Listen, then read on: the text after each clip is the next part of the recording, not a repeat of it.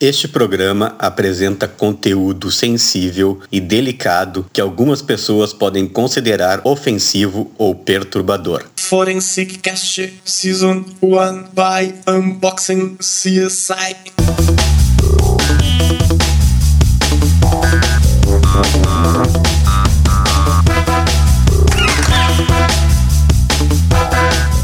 Olá, estamos iniciando o sétimo episódio de Forenscast, uma produção Unbox CSI. Eu sou o perito criminal Eduardo Lima Silva. Eu sou o perito Kleber Miller, do Rio Grande do Sul. Somos apaixonados pela perícia criminal e pelas ciências forenses. Nosso propósito é ampliar a visibilidade delas no Brasil para que sejam reconhecidas e respeitadas pela sociedade, universalizando o conhecimento e a informação.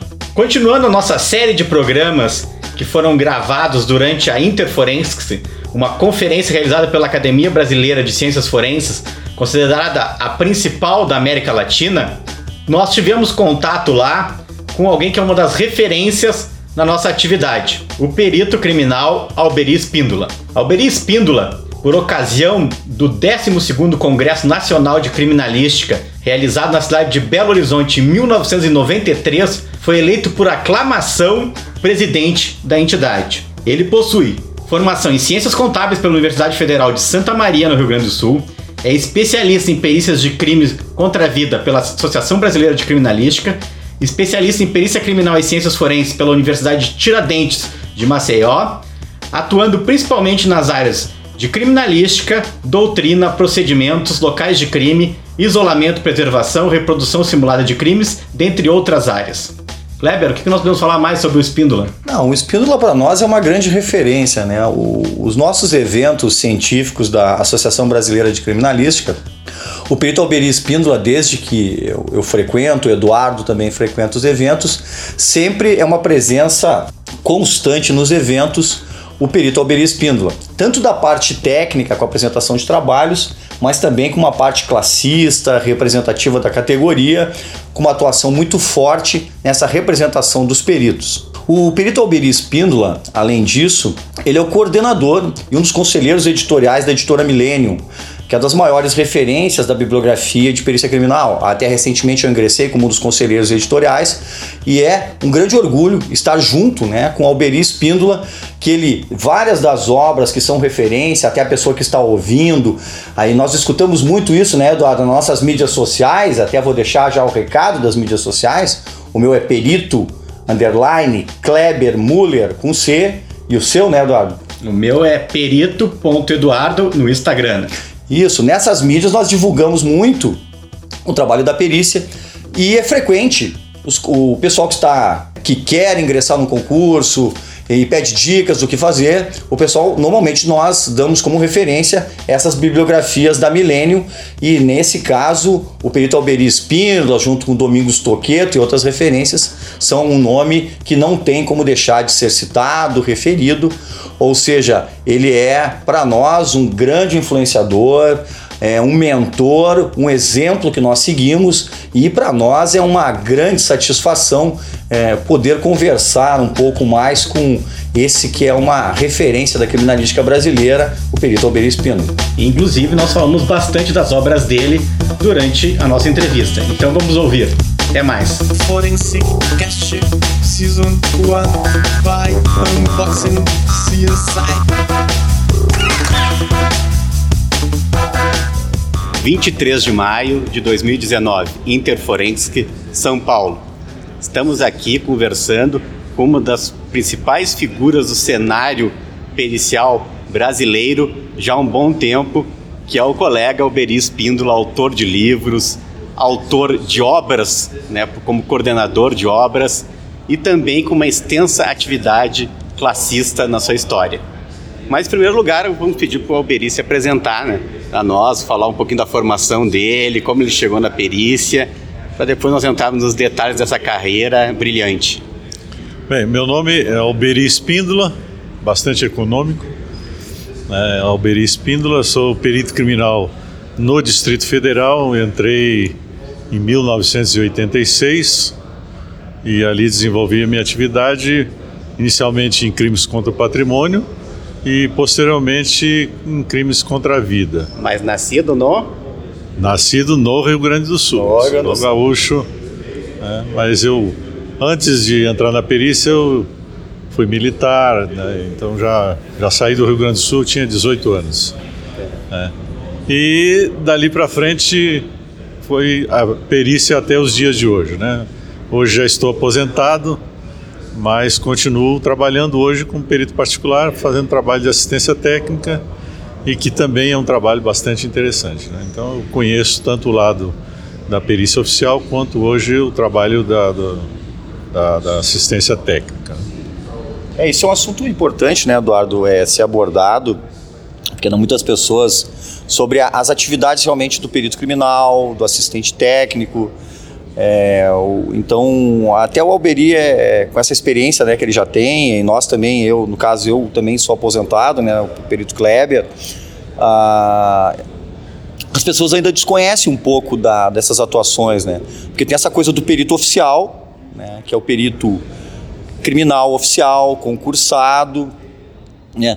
E os, e os peritos, assistentes que trabalham assessorando, às vezes, a promotoria, às vezes a defesa, né? e nem, nem sempre são ex-peritos criminais, ou a pessoa simplesmente é formada, domina algum assunto. Então, até discorre um pouquinho sobre isso, Alberi, porque até uma das tuas obras ela fala realmente sobre a, a perícia criminal, a perícia judicial. É, inclusive em um dos nossos livros, Ciências Forenses, nós temos participação nele, é, um capítulo tem de minha autoria lá é a contestabilidade do laudo.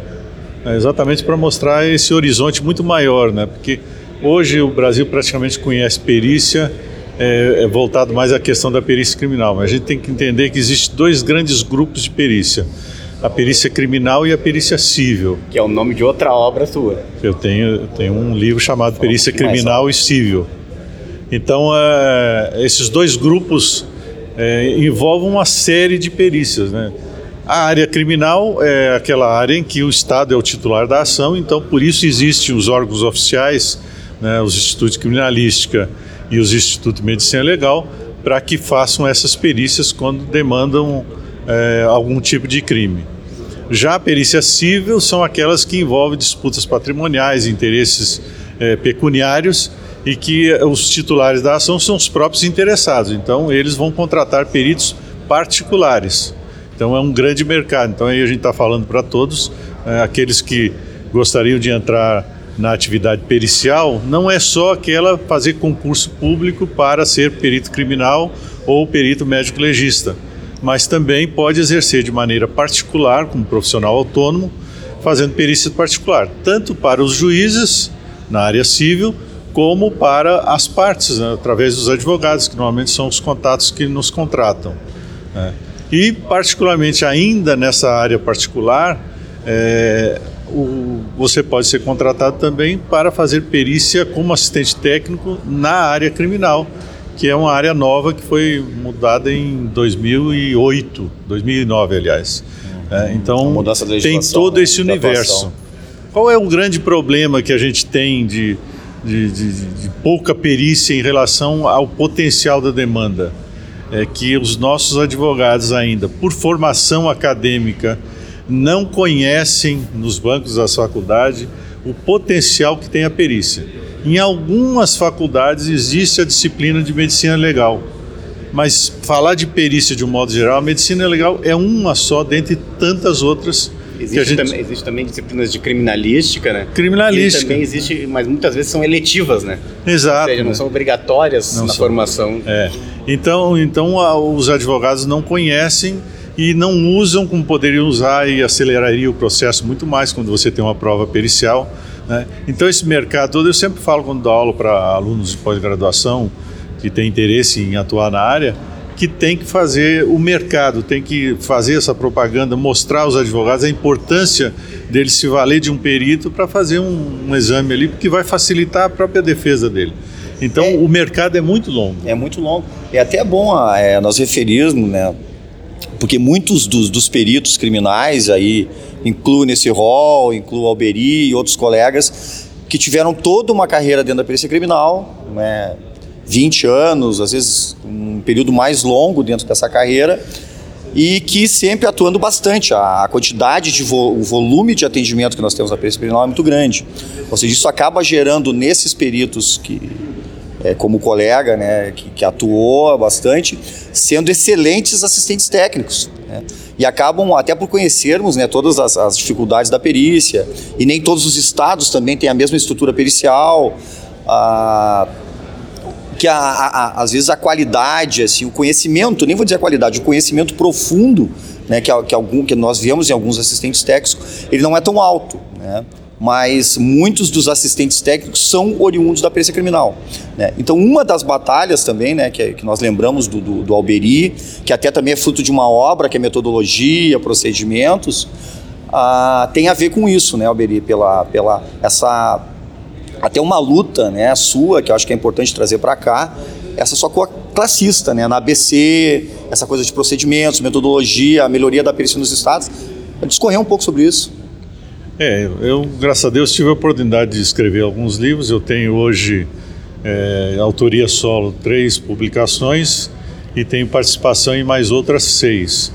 E uma delas é exatamente esse que você falou, que é o Criminalística, Procedimentos e Metodologias, que é uma obra pioneira no Brasil. Até então, a primeira edição de 2005, até então nós não tínhamos absolutamente nada no Brasil escrito de como se fazia uma perícia. Então, é, o conhecimento que nós tínhamos era a partir é, da, dos cursos de formação dentro da criminalística e da medicina legal. E aí, cada estado dava um curso de, de uma carga horária, abordando um assunto aqui, faltando outro ali, não havia uma uniformidade. Então, o perito saía é, formado e assumia como perito oficial, mas cada um fazendo de um jeito. E esse livro, o propósito dele foi exatamente trazer um parâmetro mínimo de procedimentos para que se tivesse uma qualidade mínima. E isso vem ao longo dessas edições, nós já estamos na quarta edição, ele está atingindo plenamente esse, esse resultado de trazer um padrão mínimo. Isso do ponto de vista do perito. Então, o perito tem uma fonte de consulta hoje fantástica que ele tem a obrigação de seguir pelo menos aquilo ali. Obviamente que é, pode-se fazer muito mais, mas aquilo ali que está no livro é o mínimo que todos podem fazer. Por outro lado, esse livro também ele é interessante para os usuários da perícia, né, os profissionais do direito, porque vão, a partir deles, saber o que, que é possível a perícia oferecer. Né? Então tem tudo isso. A questão classista, é, é, é bom que se ressalte, né, eu fui presidente da, da Associação Brasileira de Criminalística no período de 93 a 95, né? já faz um pouquinho de tempo. Mas, Mas sempre é, atuante, né? É, sempre hoje. atuante. Eu, eu, hoje eu sou conselheiro, conselheiro, conselheiro nato, né? Os ex-presidentes continuam e eu continuo participando é, ativamente da, das atividades políticas. Né? E eu acho que a gente tem que cada vez mais mostrar para a sociedade o quanto a perícia criminal é importante para que se faça justiça porque às vezes é uma pessoa humilde que se envolve num crime, é, às vezes ela é inocente, está sendo acusada, e isso é, é, talvez a coisa mais grave. É muito mais grave você é, incriminar uma pessoa inocente do que deixar um criminoso sem provar a prova, sem provar aquilo que, que, que ele de fato tenha feito. Então a criminalística ela tem essa, esse papel social de extrema relevância de de proporcionar as provas de uma maneira correta para que as pessoas sejam julgadas e, e sejam investigadas de uma maneira justa. Né? Porque, infelizmente, às vezes acontecem distorções ou até por convencimentos jurídicos que não estão embasados dentro de uma prova técnica e que induzem a erro. Eu, hoje, atuando como assistente técnico, encontro várias situações em que pessoas, às vezes, estavam indo para a condenação injustamente, porque não tinham uma prova que mostrasse ali que o fato não era daquela forma, e sim de outra. Né? Então a gente tem que ter essa preocupação. E a... Desculpa, não, pode é, é, é, Só para ressaltar a questão classista, né? Sim. Então, é, hoje nós temos, é, ao longo desses anos, a cada dia crescendo mais, essa maturidade político-classista de cada vez mais trabalhar pelo desenvolvimento da perícia. E isso sempre foi uma marca registrada, porque quando se fala de associação, né, dá aquela ideia que, ah, quero é, melhorar o meu salário, eu quero melhorar benefícios pessoais, mas uh, nós temos o privilégio, como associação, isso não só a Associação Brasileira de Criminalística, mas todas as suas entidades filiadas nos estados, e no DF, é, que buscam esse engrandecimento, promovendo cursos, conscientizando o colega que ele tem que fazer um bom trabalho pericial, que às vezes fazem muito mais do que a própria administração dos órgãos, né? É, incentivando essa qualidade. Esse, esse evento nós estamos aqui é um exemplo. Né? São peritos individualmente que se reúnem né, através das entidades para fazer. Nós temos o nosso Congresso Nacional de Criminalística, que vai ser agora em outubro. Né? É iniciativa da Associação Brasileira de Criminalística. Nos anos pares, nós temos 13, 14, agora são 15 eventos especializados, todos promovidos pela Associação Brasileira de Criminalística. Qual é o ganho da associação? É que tenha cada vez peritos mais gabaritados, mais preparados profissionalmente. Né? Isso, em tese, seria uma obrigação dos estados promoverem, porque nós todos somos funcionários públicos como perito oficial. Então, o Estado que deveria promover esse aperfeiçoamento. Mas, infelizmente, é crise financeira, às vezes o desconhecimento da importância que a perícia representa. Né? Infelizmente, tem isso. E aí, cabe a nós, como entidade de classe, trazer todo esse, esse incentivo e promover mesmo, de fato, é, essa, esse aperfeiçoamento dos peritos. Eu, eu queria aproveitar e puxar também, dentro da linha de formação e qualificação, uma outra faceta das tuas obras, né? que hoje em dia nós temos uma grande quantidade de pessoas interessadas e jovens interessados na carreira de perito e querem fazer os concursos públicos para perito. E o Alberi tem o livro Criminalística para Concursos. E eu lembro que em 2008, no, aliás, na verdade foi um pouquinho antes, foi 2008 foi o concurso do IGP, no qual eu como assessor do diretor do IGP, Áureo Martins, colaborei na organização do concurso. Lá, quando nós estávamos montando o concurso, eu disse, olha, no concurso que eu tinha feito em 95, que o Kleber fez, as matérias que nós estudamos era química, física, biologia, inglês, português. Eu disse, nunca nos concursos de perito se cobrava o que o perito vai fazer, que é criminalística, medicina legal, as noções básicas. Quando você vai fazer um concurso para fiscal do ICMS, para a Secretaria da Fazenda ou para o auditor da Receita Federal, é obrigado a estudar toda a legislação que vai ser aplicada na época, na, na atividade. E nós, na, nós, na nossa área, não, não, não fazíamos essa cobrança, né?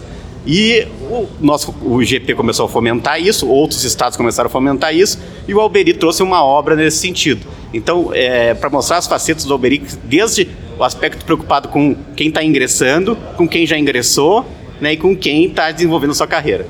É, esse livro ele é muito interessante porque foi exatamente conforme você falou, Eduardo é, a preocupação de ver as distorções do, do processo seletivo para perito criminal. Primeiro, cada estado fazia de um jeito e, nenhum do ponto de vista que fosse adequado. É, eu, por exemplo, meu concurso em 86, a, a prova foi um grande vestibular de nível segundo grau, mas, no entanto, exigia para entrar a formação acadêmica de nível superior. Ora, é um contrassenso. Aí você não seleciona os profissionais que você realmente precisa. Né? Então foi baseado nisso, nós fizemos uma obra com, com, do, com dois objetivos. Primeiro, criar uma uniformização dos conteúdos e, da, de, do modelo de concurso. Então o capítulo primeiro da, da, da obra ela fala exatamente sobre isso, que é direcionado aos administradores. Inclusive colocamos ali um modelo de edital pode ser seguido para qualquer concurso. E graças a Deus a gente tem atingido esse objetivo, tem melhorado. E a segunda parte já é dentro desse conceito de um concurso mais uniformizado no Brasil, a gente já sugere as disciplinas que devam cair e colocamos ali os conteúdos para que as pessoas interessadas possam estudar.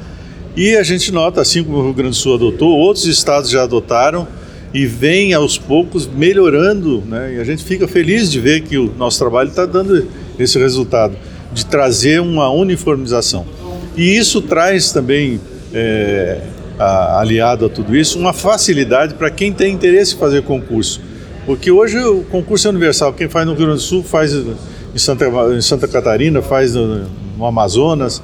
Então, se você tiver um concurso mais ou menos parecido, com as mesmas disciplinas, né, e especialmente a questão da prova ser é, em cima do material da, da, da, formação acadêmica do profissional, isso é o mais importante.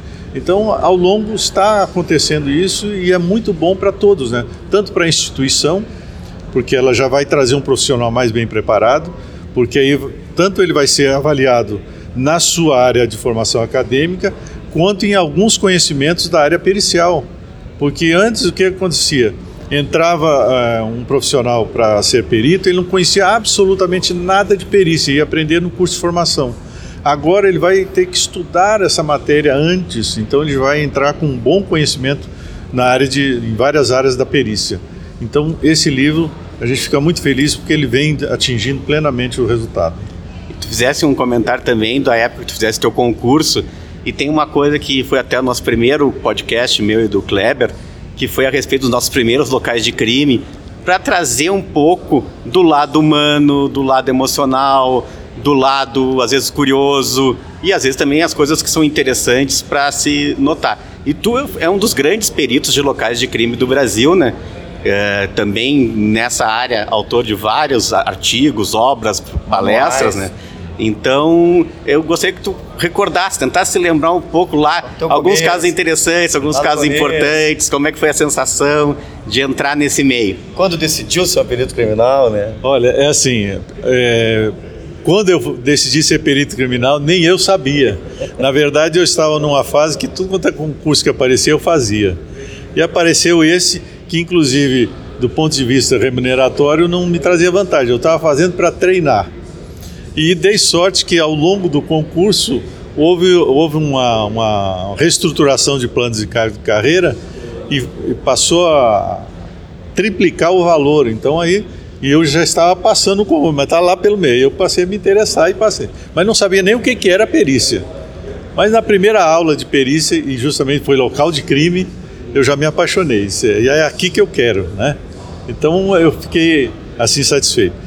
Ah, eu costumo dizer que sempre a primeira vez sempre marca a gente, né? A gente fala dos namoradas, etc. Primeiro local ninguém esquece. Primeiro local ninguém esquece, né?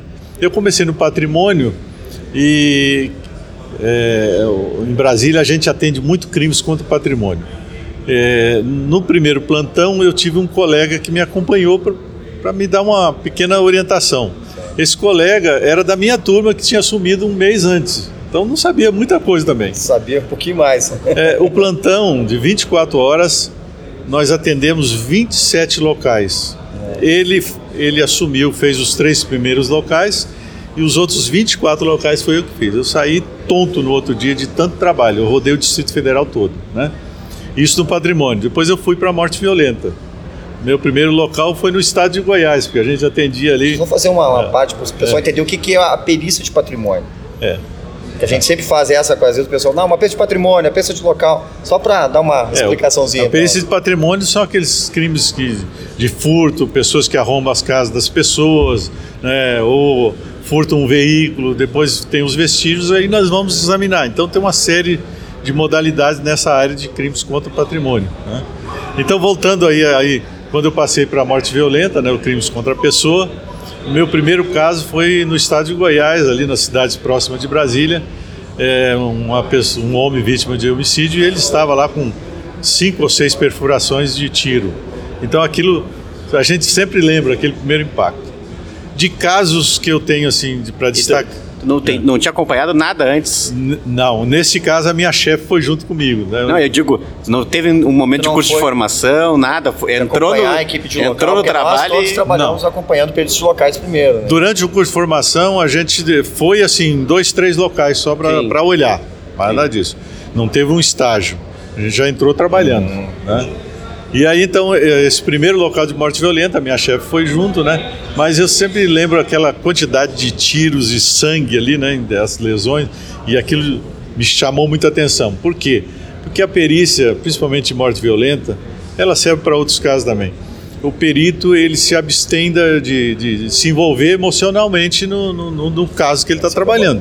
Você tem que usar a razão, né? não pode se envolver emocionalmente. Né? Esse foi um caso. Mas eu vou chamar a atenção para a questão emocional. Né? Eu atendi um caso do homicídio de um neném de 3, 3 4 meses. E o que, quem foi que matou essa criança? Foi o próprio pai que matou essa criança. Uma pessoa de baixo nível cultural, etc. Tal. Infelizmente e, não é uma coisa rara. Não, é, acontece. E o que, que aconteceu? O pai, a criança estava chorando à noite, ele pegou a criança pelos pés e bateu com a cabeça da criança no piso do chão. Quebrou a cabeça da criança toda. Quando eu cheguei no local, é, a mãe estava completamente desesperada. E, e foi justamente na época que eu tinha filhos pequenos. Então você acaba fazendo aquela Sempre correlação. paralelo. Aí entra, mesmo que você consiga separar, mas entra esse emocional, né? É o paralelo. Então, mas você tem que ter a capacidade de separar. né? então eu tive que pedir para os policiais retirar a mãe e levar para uma casa do vizinho para eu poder fazer a perícia. Né? Isso é outra coisa também, não, Berê? Complica- Isso também é outra coisa. É, De uma certa forma, a gente abordou nos outros podcasts, é, essa coisa, é, tanta coisa emocional, mas também como o perito se porta no local. Né? Uma situação dessa, como tu trata a família, como tu lida com a família, como tu chega com o local. Às vezes, imagina uma situação dessa, agora tu falou sobre criança, e eu num outro podcast eu também referi, que eu, se tem uma coisa que me choca, é criança. Não só o local, mas a gente tratou aqui sobre a pedofilia e outras coisas. Sempre quando envolve criança, é uma coisa que aí parece que a gente, essa coisa que a gente sempre diz, parece que a gente desliga uma chave, essa é uma chave mais difícil de desligar. É, a gente traz um pouco essa coisa. Eu vi situações em uma criança que morreu afogada. Eu, eu me lembro de um caso que eu atuei que, a, que ela era, uma, era uma menina, que ela era, era, uma, era, uma, era uma prostituta e ela deixava a criança com, várias, com uma cuidadora. E era um, ela cuidava de várias crianças. E a cuidadora deitou e dormiu sobre a criança, entendeu? Que ela, ela era uma pessoa de peso, assim, né?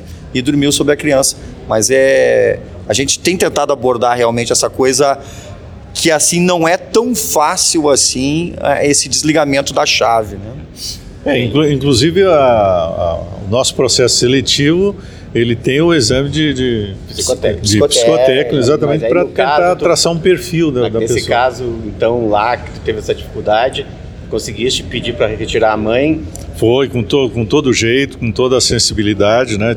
Aí retiramos a mãe, levou para casa de um vizinho e aí eu fui fazer o trabalho. O pai já estava preso, né? E, e graças a Deus deu para fazer. A cabeça da criança estava igual um ovo quebrado, né? Todo, todo fragmentado, né? Uma coisa bastante, Bastante chocante. chocante. Mas como nós estamos no- no- na questão de contar casos, né? Eu tenho mais alguns outros casos, né? Se o tempo nos permite, né? Vamos, vamos mais Eu- um, pelo menos, Eu, eu né? tenho um caso que remonta à história, né? Inclusive está como casuística no meu primeiro livro, Perícia Criminal e Civil, que ele é intitulado Satiricon. né? Esse livro, é, é, é, é, esse caso, né?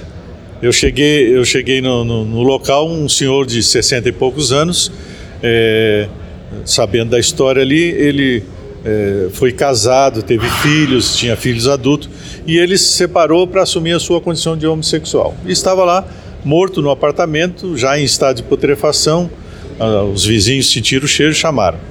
E ele foi morto com 33 perfurações de, de faca, né? Arma branca que a gente chama. branca. Né? Tinha todo um contexto ali que eh, os vestígios nos apontavam que a pessoa que o matou não era uma pessoa de- desconhecida, não houve assalto, não houve nada, era alguém conhecido. né? E os detalhes importantes que é o seguinte, ele- depois de- ele foi morto em cima de uma cama, ele foi arrastado da cama, colocaram, colocaram ele transversalmente na cama, eh, com os braços abertos, as pernas estiradas, na posição de cruz. E existia um quadro eh, na- no próprio apartamento de, de Cristo pregado à cruz e Nossa Senhora aos pés contemplando. E aí o assassino colocou uma mesinha ao lado do- da vítima e colocou esse quadro para simbolizar eh, aquele, uma espécie de sacrifício que foi feito. Sobre o peito da vítima, ele colocou o livro de Chico Buarque de Holanda chamado eh, Estorvo.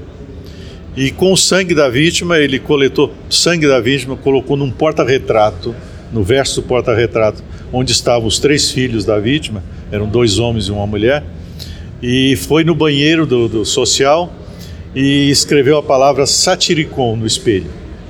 E aí, além do- de fazer a perícia do local e aqueles vestígios, tinham essas mensagens todas. E eu fui estudar.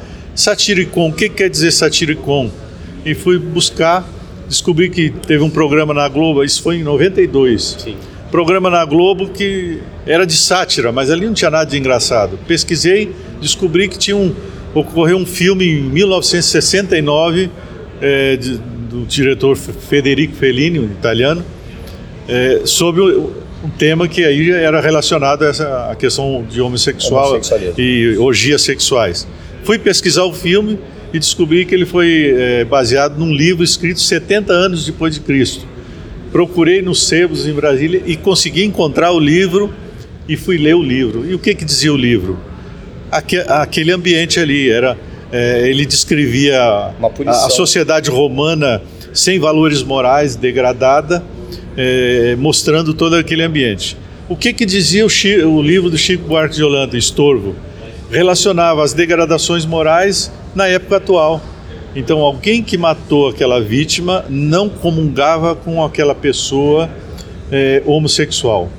E depois, nas investigações, que lamentavelmente a polícia não conseguiu fechar essa investigação, eh, mas a suspeita principal foi que o próprio filho matou. E esse filho, ele conhecia toda essa parte de filmes, de livros, etc. Porque ele era cineasta no Rio de Janeiro. Né? interessante. Então foi um caso assim, bastante Um interessante. caso emblemático, né? Verdade. Não sei se o tempo nos permite, tem outros se quiser.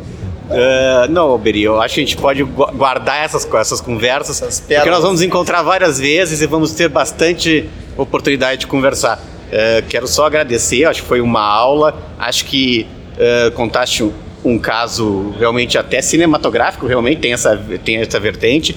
Contaste um caso bastante trágico, mas é importante também que porque as pessoas às vezes glamorizam demais a questão de ser perito. Todos nós aqui somos viciados em ser perito, mas existe um lado que tem que se preparar porque ele mostra a vida como ela é. Isso não é só um jargão. É, é isso, o Alberi trouxe, claro, toda essa experiência, ele, ele sabe a nossa admiração por ele, é, os, nossos, os nossos mestres, né? Nós respeitamos muito os nossos mestres, essa coisa que.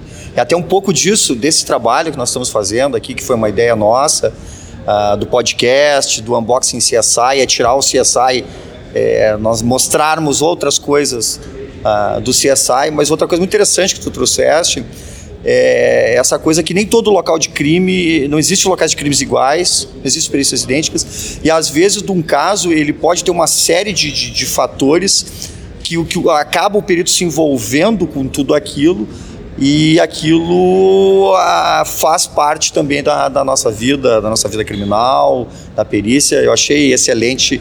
Agradecemos né, a, a sua participação aqui com a gente e muito obrigado.